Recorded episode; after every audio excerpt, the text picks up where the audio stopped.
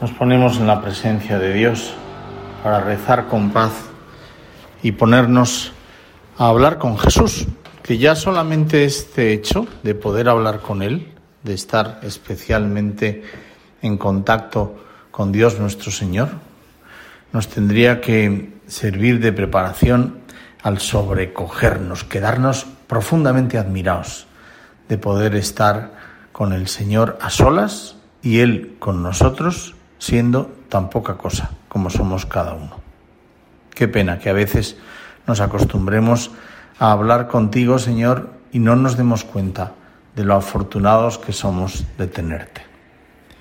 Hoy, en este rato de oración, pensaba que nos podía ayudar una breve historia que me ocurrió el otro día en la universidad.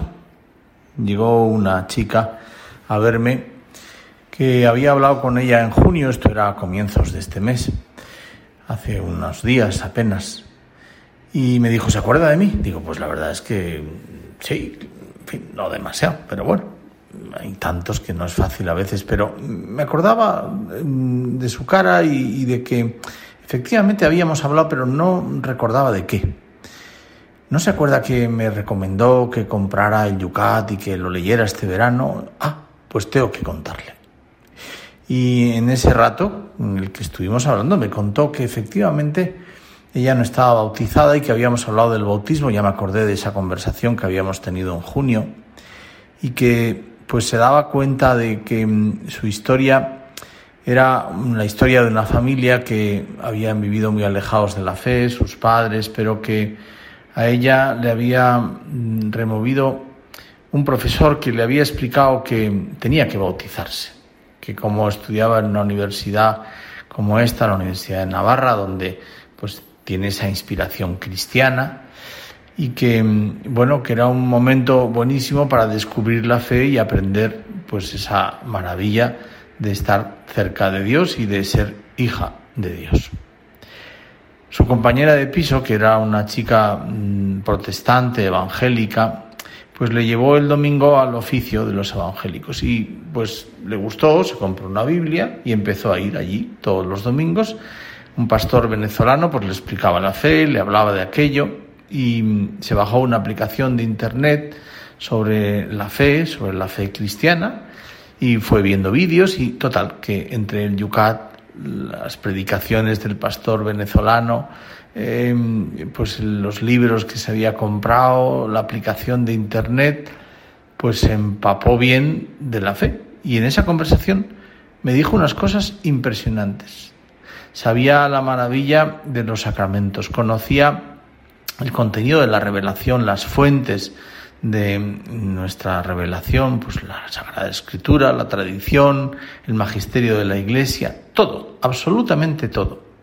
Y me contó una anécdota de cuando había ido uno de esos domingos al pastor evangélico que le había explicado, pues, en fin, que teníamos que pedir perdón a Dios de nuestras faltas. Y era algo que ella siempre había mm, como tenido en mente de hacer algún día.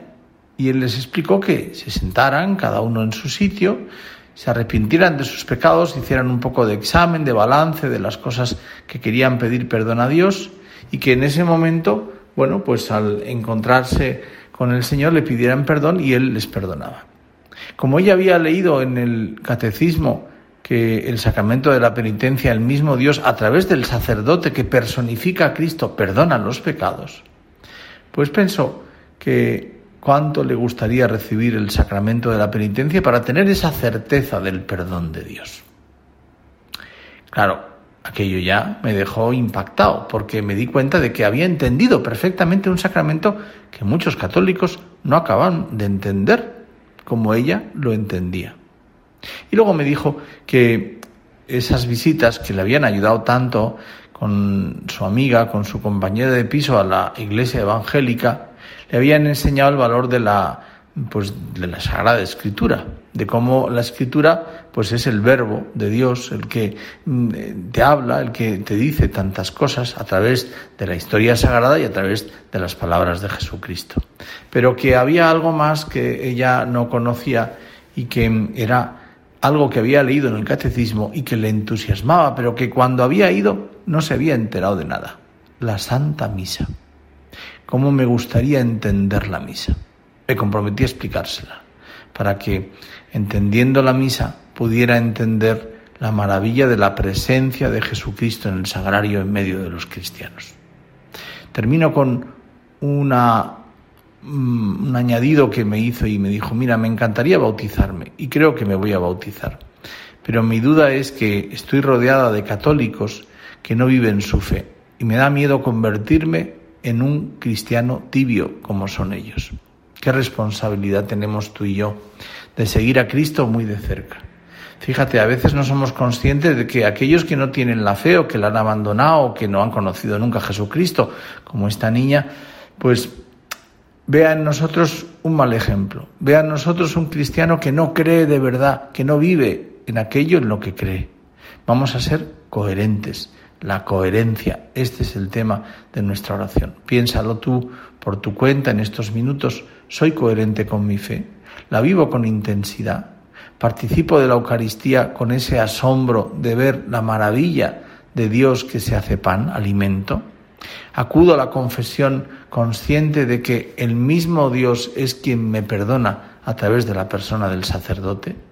Te dejo ideas para que las medites, las pienses por tu cuenta y te des cuenta de la suerte tan grande que tenemos de conocer a Jesucristo y de haber recibido ese regalo infinito que es la fe.